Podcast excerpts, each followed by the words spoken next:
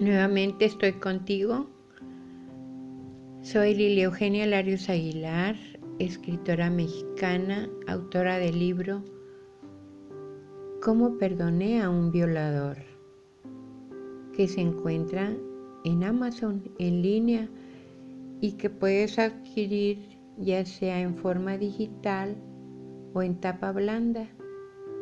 Y en esta ocasión te comparto el resumen del capítulo 8, titulado Jesús. Y al decir Jesús no me refiero al Jesús que todos relacionamos con la religión, con todo lo bueno, con todo lo hermoso, al que respetamos por ser un ser espiritual de enorme impacto en toda la humanidad. Ay no, el Jesús del que voy a hablar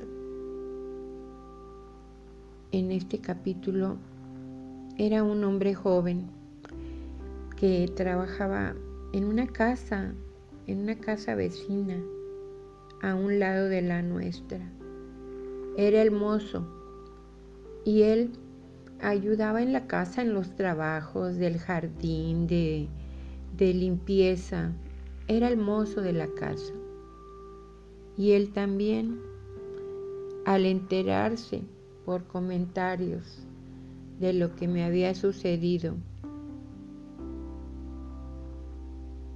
buscó una oportunidad y, y traicionó la confianza que le teníamos mi madre y yo. Mi hermano ya no estaba, se había ido a estudiar. Y entonces conocí la otra cara de Jesús, el amigo que me regalaba dulces y que ahora me regalaba dolor.